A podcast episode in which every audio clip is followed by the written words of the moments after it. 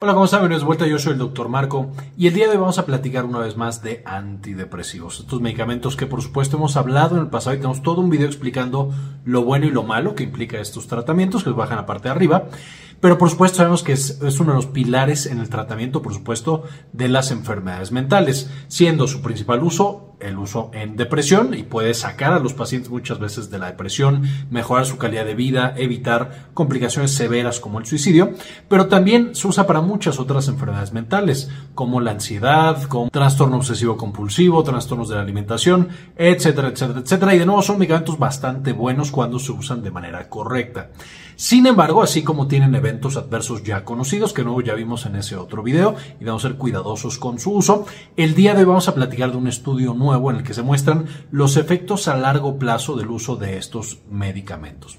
Y de todos los antidepresivos en los que más se enfocó el estudio y en lo que más vamos a enfocar este video, justamente es en los antidepresivos inhibidores selectivos de recaptura de serotonina, que por supuesto incrementan la cantidad de serotonina en la sinapsis y eso lleva a los cambios cerebrales, por supuesto asociados con la mejoría de estas enfermedades mentales. Y este estudio que van a poder consultar en la descripción de este video, por supuesto ahí encuentran el enlace y lo pueden leer completo, es un estudio del Reino Unido en el cual seguían a más de 220 mil pacientes por 5 y por 10 años. Estos pacientes eh, tenían una edad entre 40 y 67 años, por supuesto utilizaban antidepresivos de diferentes tipos y principalmente inhibidores selectivos de recaptura de serotonina y se veía como a lo largo de estos 5 y después de estos 10 años que se les daba seguimiento en el estudio, eh, los desenlaces en salud que tenían. Principalmente se enfocaban en cosas que no son clásicas de los antidepresivos, pero que son muy importantes. Entonces tenemos la salud cardiovascular, el riesgo de diabetes, de hipertensión y la muerte asociada a riesgo cardiovascular. Y esto es importante porque muchas veces iniciamos los antidepresivos y los antidepresivos hacen que mejore el paciente. Es muy claro el mínimo de tiempo que nosotros tenemos que darlo, pero el tiempo máximo, por supuesto, no es muy claro y a veces no existe. Y hemos hablado en el pasado que de pronto somos malos uno, evaluando este tipo de riesgo cardiovascular en estos pacientes a largo plazo y dos, suspendiendo el tratamiento lo antes posible, como debería ser con este tipo de fármacos. Evidentemente, si el paciente continúa con depresión, o recae, hay que continuar el fármaco, pero nunca se debería continuar un fármaco de manera indeterminada, es decir, todo el tiempo que sea, sin nosotros tratar de quitarlo, por supuesto. Entonces, pensando en esto, los investigadores justo querían determinar, bueno, en estos pacientes que lo usan por 5 por 10 años, qué consecuencias tiene en su salud. Y de mortalidad por todas las causas, un incremento del 120%, es decir, casi el doble y un poquito más del doble comparado con los que no utilizan estos antidepresivos. Ahora, aquí algunos comentarios para tener en mente. Número uno, este es el primero. Hay muchos otros estudios que reportan cosas similares. Este es el primero tan grande que reporta estos desenlaces, entonces tenemos que tenerlo mucho en mente pero todavía falta también la aparición de más estudios de seguimiento. Por supuesto, con diferentes poblaciones. Aquí era una población de 40 a 60 y tantos años, de manera que ya de por sí es una población de alto riesgo para enfermedad cardiovascular.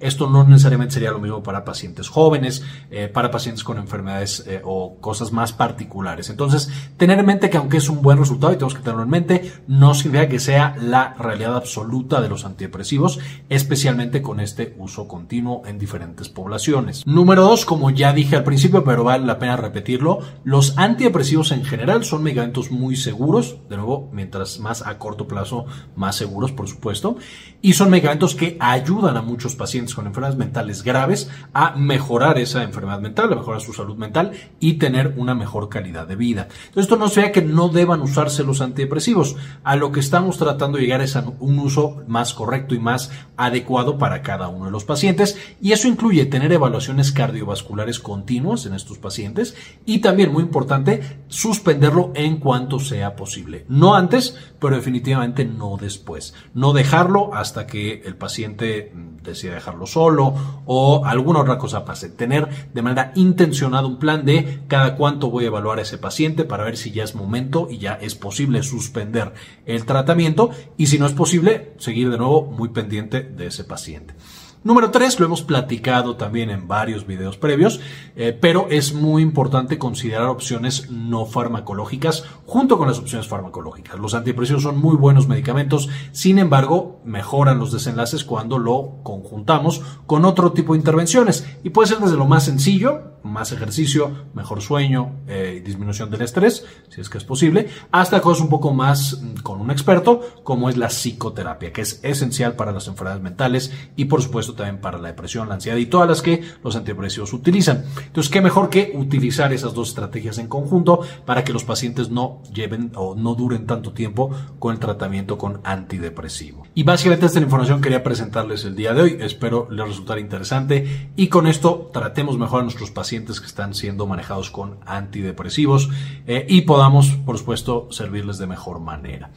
Quiero, antes de irme, agradecer a algunas de las personas que han sido apoyar el canal con una donación mensual de uno o de dos dólares. Y este video dedicárselo a Laura Elena Barojas, Mario Olvera Castillo, Juljana Nordvik, Fran Sociedades de Ecuador, Fernando FR, Silvina Dipólito, Aldo Novelo, Emanuel Suárez, Olga Hernández, Jorge Arturo Albelais, Simón Canales, David Sosa Mesa, Antonio Guizar, Mike Angelo, Delia González, Jorge Sebeltrán, Moni Lake, Henry Blachke, Doctora Milis, Saúl Reyes y Diego Aceves. Muchas gracias por el apoyo que nos brindan mes con mes. Con esto, ahora sí terminamos. De nuevo, en la descripción van a encontrar el artículo para que puedan leerlo a detenimiento. Eh, muchas gracias por ver este video y como siempre, ayúdenos a cambiar el mundo compartan la información. Este video es en parte posible gracias a nuestra tienda en línea Synapsis Store en synapsistore.com, donde ahora además de encontrar los productos que ya conocían, como nuestros libros originales, por ejemplo, Farmagrafía del Dolor y las presentaciones con las que hacemos los videos para el canal, también van a encontrar algunos servicios como consultoría para tesis, estadística, editorial y de algún otro tipo. Finalmente, dentro de las presentaciones, por supuesto, van a encontrar las de los principales videos que ya conocen. Eh, nuestro libro de farmagrafía del dolor y algunas otras cosas que les podrían interesar.